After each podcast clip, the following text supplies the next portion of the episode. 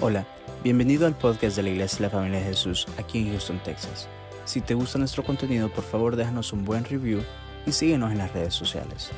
Nuestra visión como iglesia son las familias. Esperamos que este episodio sea de mucha bendición para tu vida. Somos tu familia.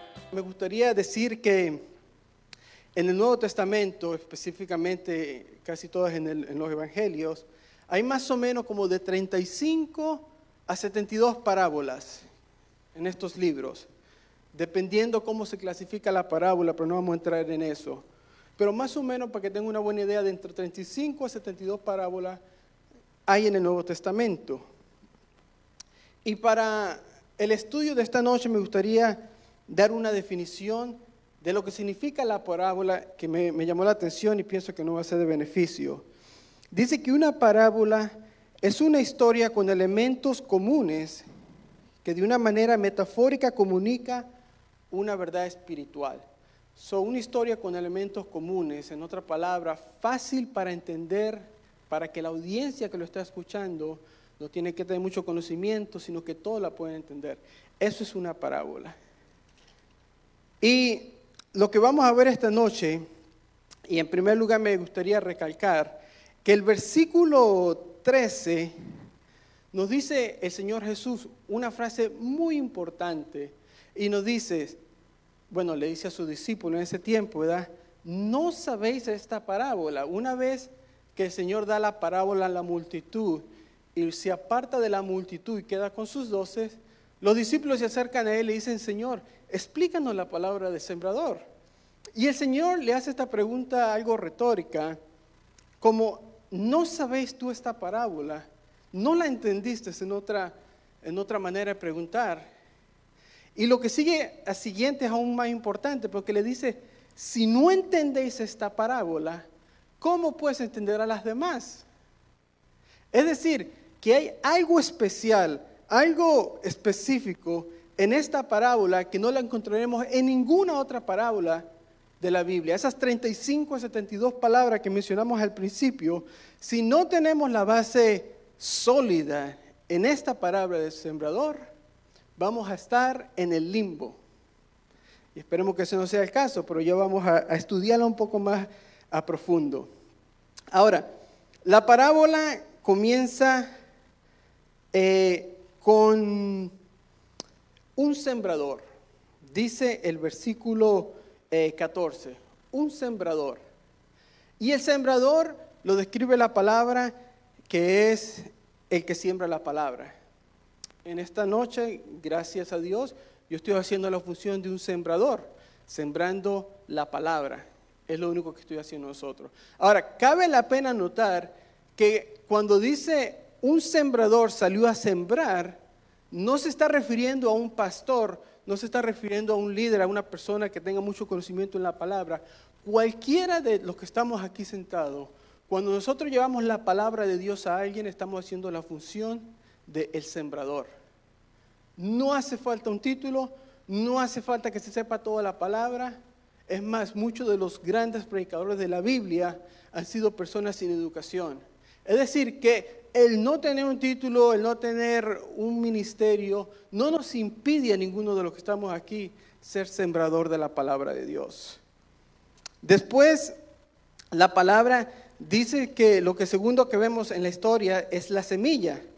Y la semilla es la palabra de Dios. El sembrador es la persona que lleva la palabra. La semilla que está sembrando ese sembrador es la palabra de Dios. Y es que hay una similitud grande entre una semilla natural y la palabra de Dios. Por ejemplo, las dos tienen que ser plantadas. Una semilla para que pueda dar fruto tiene que ser plantada. Igualmente la palabra de Dios. Si queremos tener fruto en la palabra de Dios, la semilla de la palabra de Dios tiene que ser sembrada. Igualmente, la semilla debe de ser cultivada. Y aquí cultivar envuelve un poquito trabajo, ¿verdad? Yo pienso que todos entendemos lo que es cultivar. Y la semilla natural tiene que ser cultivada, igualmente la palabra de Dios. Hermanos, si usted piensa que nosotros venimos a la iglesia, nos sentamos, nos gusta la palabra, como dijo uno de los versos, la recibimos con gozo, la ponemos en nuestro corazón y esas va a dar fruto así por sí sola, déjeme decirle que está equivocado. La semilla requiere cultivación.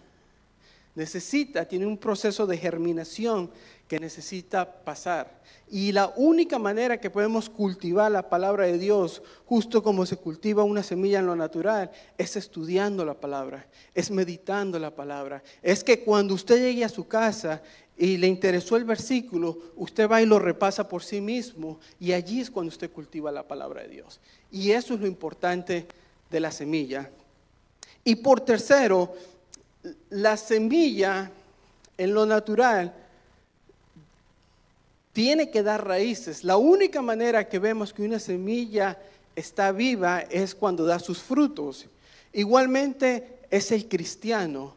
La única manera que podemos ver de un cristiano que esa semilla que fue implantada unos cuantos años atrás está viva es por medio de los frutos.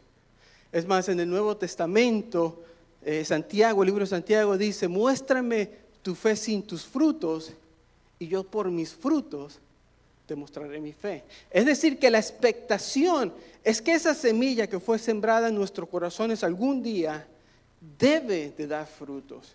Porque si no da fruto, es como que si hubiera semilla. Y si no hubiera semilla, es como que si no hubiéramos entendido nada. Y ya vamos a entrar en el tema. Entonces esas son las tres similitudes de las semillas. Y después que explica el sembrador y la palabra explica la semilla, después describe cuatro tipos de terreno, la parábola que acabamos de leer. Y los cuatro tipos de terrenos es una ilustración de cuatro tipos de corazones de personas. Unas personas, leímos en el versículo número 15, que son las que están junto al camino. Y la ilustración de, una, de, de la semilla que cae justo al camino es que el camino se ha endurecido porque las personas, obviamente, tanto caminar por ese camino, que la tierra se endurece. Y cuando la tierra se endurece y cae la semilla allí, no puede penetrar, porque la tierra ya está, está endurecida. Y esto también trae una aplicación a lo espiritual, porque hay muchas personas hoy en día que su corazón se ha endurecido Puede ser porque en su vida hay muchas personas que hayan pasado por encima de esa persona. Puede ser en su juventud, puede ser en su adolescencia, puede ser en su vejez, puede ser en su mismo matrimonio. Que esta persona ha sido tan pisoteada por las personas o por los demás, o por los cónyuges o por los seres queridos, que su corazón con el pasar del tiempo se endurece de la misma manera que el suelo se endurece cuando las personas pasan por él. Esa es la ilustración que aquí quiere dar este, este versículo 15, cuando dice que algunas semillas cayeron sobre el camino y esas semillas son los que Marcos lo describe de otra manera, que dice que estas son las personas que no entienden y viene el enemigo en forma de un pájaro, dice la parábola que leímos, va y la roba. Es decir, la semilla cae en su corazón, la persona la está escuchando, aún con un corazón endurecido por los problemas de la vida. Esta persona puede recibir esa semilla que fue implantada en su corazón, pero por estar tan duro ese corazón, el enemigo viene y fácilmente, dice la palabra, le roba la semilla.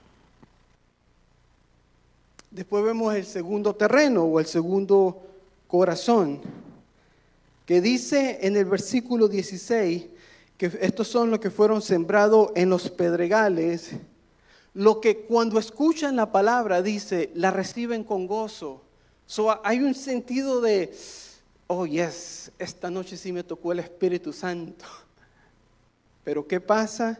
Más adelantico dice, pero después no hay raíz, porque su, esta semilla es de corta duración, porque cayó en los pedregales, no hay profundidad, no, no hay proceso de germinación y vienen los problemas de la vida, vienen todas las pruebas y se roban nuestra semilla.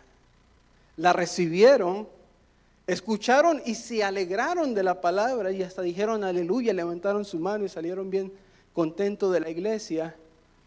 Pero llega el día de mañana y se dan de cuenta que viene el pago de la troca y hasta ahí se le acabó la alegría. Hasta ahí no llegó todo. Vemos la otra tierra. Dice que la tercera tierra o el tercer corazón es el que está entre los espinos. Pero ¿qué pasa? Crece la semilla, pero justamente con la semilla crecen los espinos.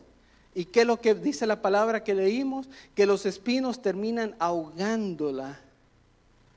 Y como, la, como se ahoga, se muere y no da los frutos. Y estos son aquellas personas que por los placeres de la vida, por las cosas que andan en su entorno, de su vida, no pueden ver más allá del plan espiritual que Jesucristo tiene para nuestra vida y se enredan con todo lo que hay en su entorno de su vida al punto que se ahogan, terminan yéndose de la iglesia y hasta salen enojados con el predicador.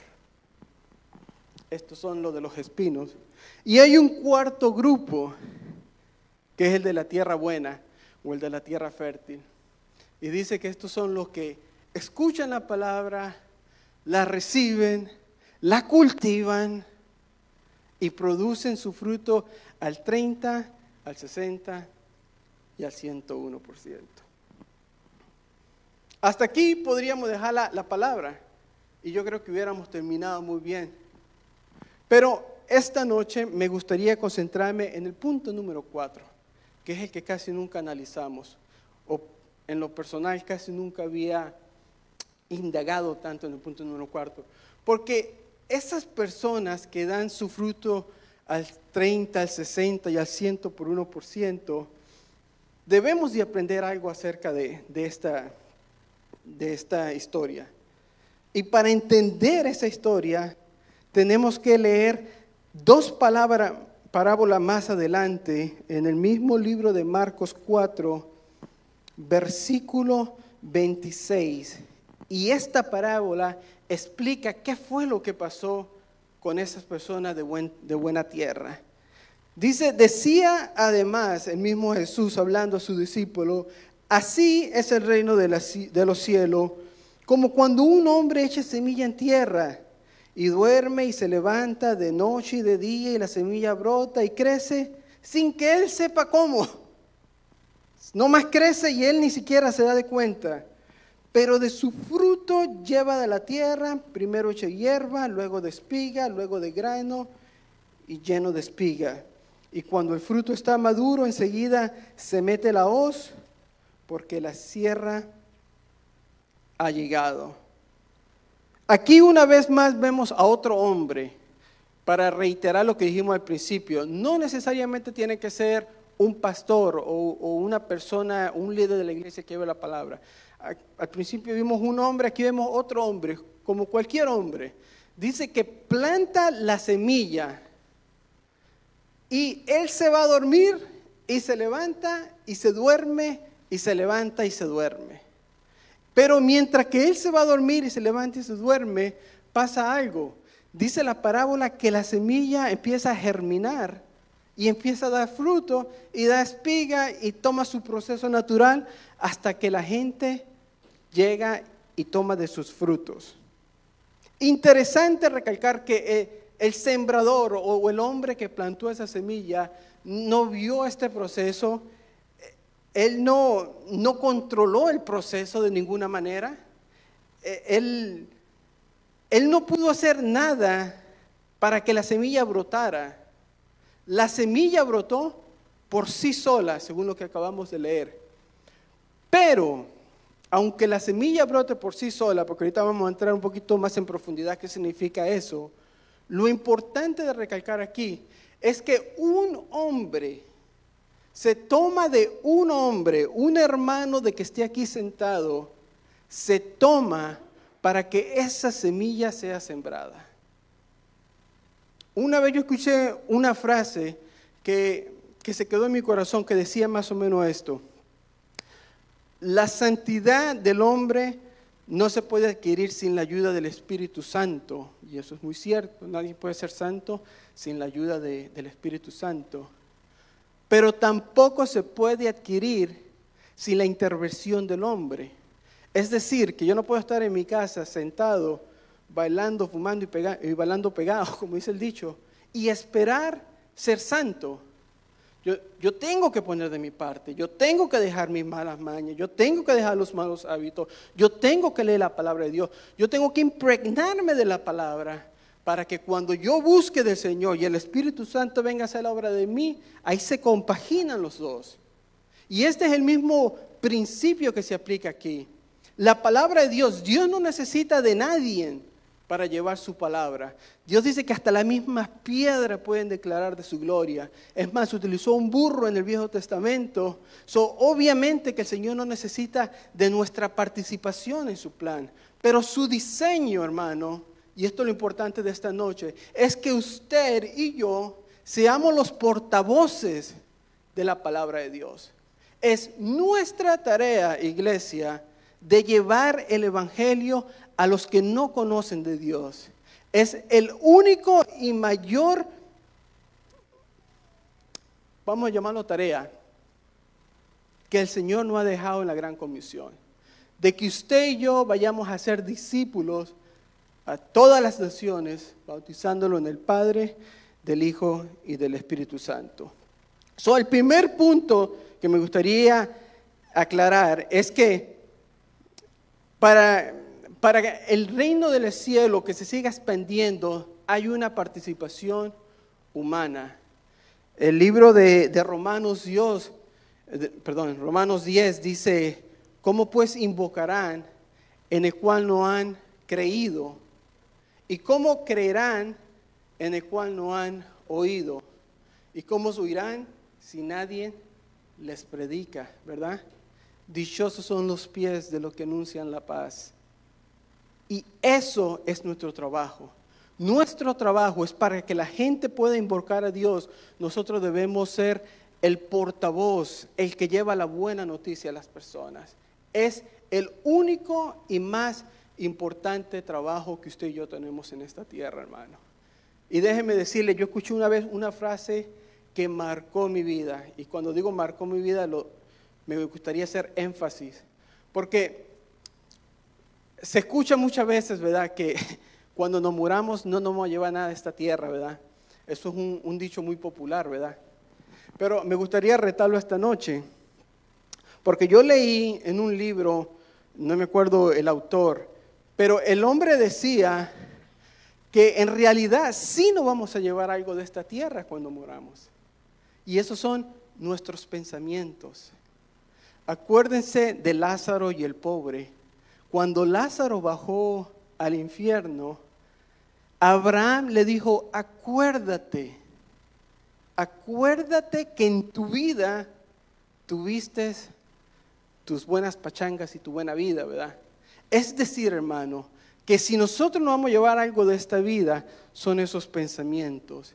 Y si hay algo que nosotros como creyentes debemos tener muy palpable en nuestras vidas es que nosotros vamos a tener que dar respuestas por la palabra que nosotros debemos de sembrar, hermano. Todos y cada uno de los que estamos aquí escuchando esta palabra, tenemos la tarea, la gran comisión de llevar las buenas nuevas, sea a nuestro hermano, a nuestro padre o a mi tío que no me cae ni tan bien. Todos tenemos esa tarea. Pasando, pasando ese punto, ¿por qué es importante de, llevar la palabra de Dios? Para cambiar un poquito ya el, sistema. ¿Por qué? ¿Por qué es la importancia? Mire que el enemigo, tenemos un enemigo que está tan interesado de que la palabra de Dios no se manifieste, que no se expanda, que el reino de los cielos quede dormido, que leía yo un par de semanas atrás, yo sé que tal vez muchos aquí vieron esa noticia, que el jugador de fútbol Neymar, no sé, me imagino que muchos están familiarizados con Neymar, ¿verdad? Él está, está jugando para un club en Europa. Y lo interesante del artículo que yo leía es que dice que el club le está pagando a Neymar por aquí lo escribí, 5.5 millones de euros. 5.5 millones de euros para que no pueda decir, ni hablar, ni mostrar, porque él tenía esa costumbre de ponerse una bandana con el nombre de Jesús. No sé cuánto lo vieron jugar fútbol alguna vez, o se levantaba su camiseta y decía Dios salva y todo esto. Él era un, buen eh, abocado de la palabra de Dios, él no tenía pena, no tenía miedo. Pero el club donde está le dijo, mira, Neymar, primero te lo proveímos, segundo, queremos que te quede con el club y te vamos a pagar 5.5 millones de euros. Saque la cuenta cuánto eso es a dólar. Para que no profeses el nombre de Jesús. Como cristianos nos debemos preguntar, ¿cuál es el interés tan grande que puede tener nuestro enemigo para que el nombre de Jesús no sea promulgado? ¿No le parece algo exagerado esa cifra, 5.5 millones de euros, tan solo para no decir el nombre de Jesús? Yo me preguntaba cuando leía esto, ¿cuántos cristianos no aceptarían esa, esa cifra? Pero es que la agenda, tenemos un enemigo que no tan solo no quiere que nosotros pregonemos el nombre de Jesús, sino que se ha encargado por medio de películas, por medio de Hollywood, por medio de, muchas cosas, de difamar el nombre de Jesús. Tome cuenta cuántas películas no hacen de gracia acerca del Evangelio, cuántas películas no ridiculizan a los cristianos, cuántas películas no dicen malas palabras acerca del mismo Jehová de Jesús, lo ponen de una manera vil y vana y vagana. Pero a, pero a Mohammed nadie lo toca, a Buda nadie dice nada de él, solo es Jesucristo.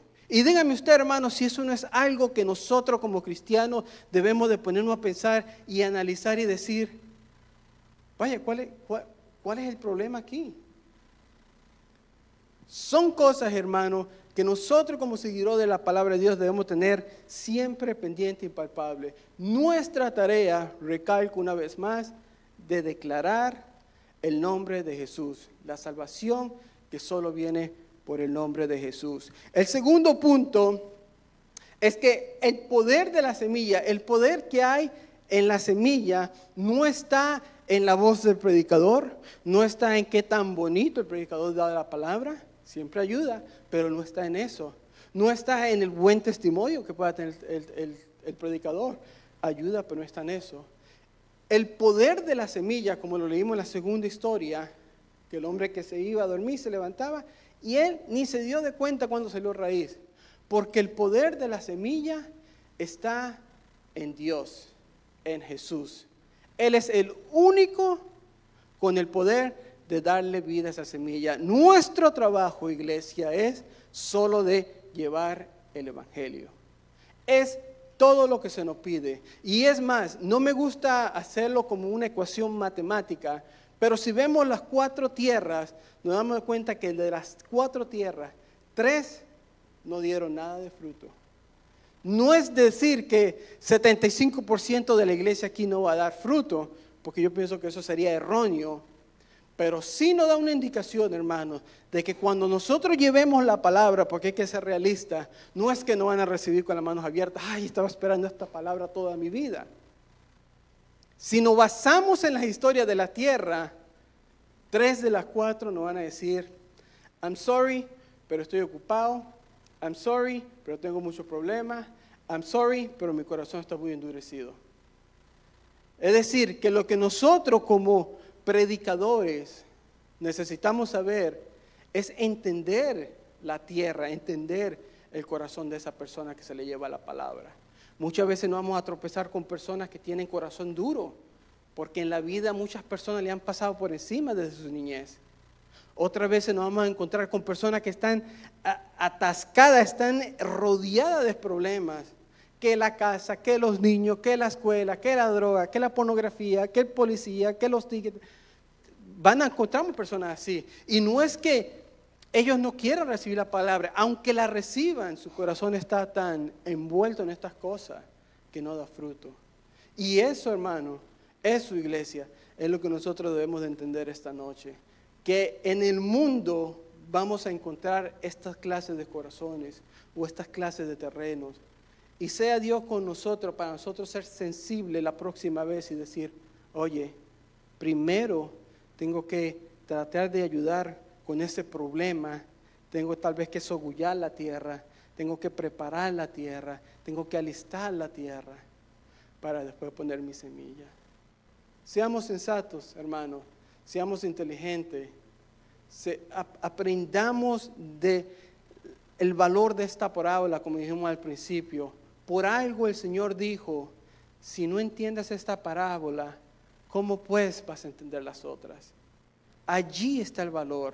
El valor es que nosotros como delegados, como representantes del Señor, debemos analizar, pensar y ver mucho más allá de los problemas de las personas y entender muchas veces que el problema no está en la persona en sí.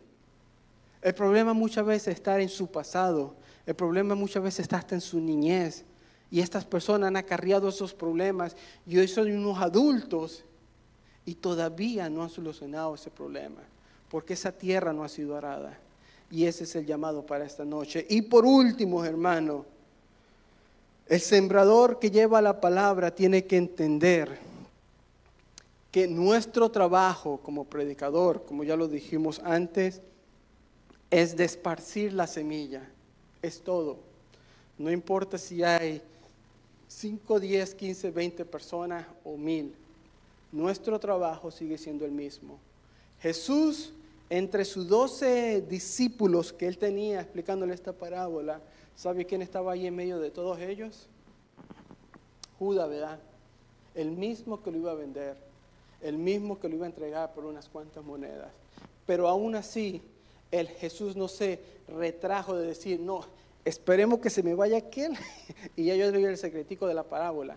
No, Él la compartió a sus doces. Nuestro trabajo no es de ver la condición de la otra persona, nuestro trabajo no es de juzgar a la persona que le vamos a llevar la palabra. Nuestro trabajo, una vez más, es tan solo de dar la semilla a la persona y esperar, irme a dormir, orar, levantarme y acostarme hasta que esa semilla por sí sola dé sus frutos. Hermano, con esto en mente,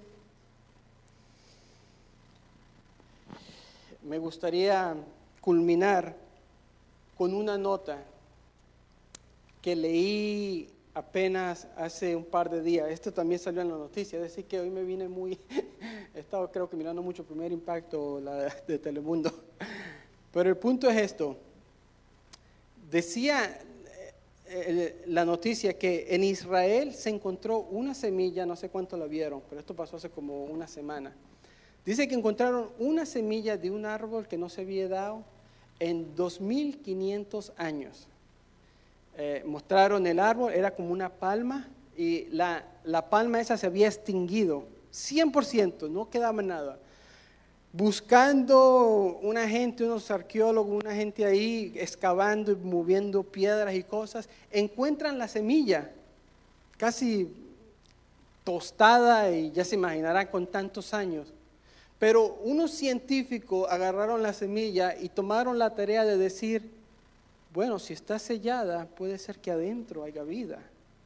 Y dicen que los científicos o estos arqueólogos o esta gente sembraron esa semilla de 2500 años de antigüedad y ahorita usted la puede buscar en la internet. Es un frondoso palma con hojas verdes enormes y la gente alegre de ver que una semilla que fue generada hace 2500 años atrás en Israel, hoy, en el 2021 ya que estamos, apenas está dando su fruto. ¿Qué quiero demostrar con esto, hermano? Que si usted está en la posición de que usted está orando por un familiar, por un amigo, por un conocido, por alguien que usted ama, y usted siente que esa semilla no le sale pero ni humo, no pierda la esperanza. No pierda la esperanza, hermano. 2500 años no son nada para nuestro Señor.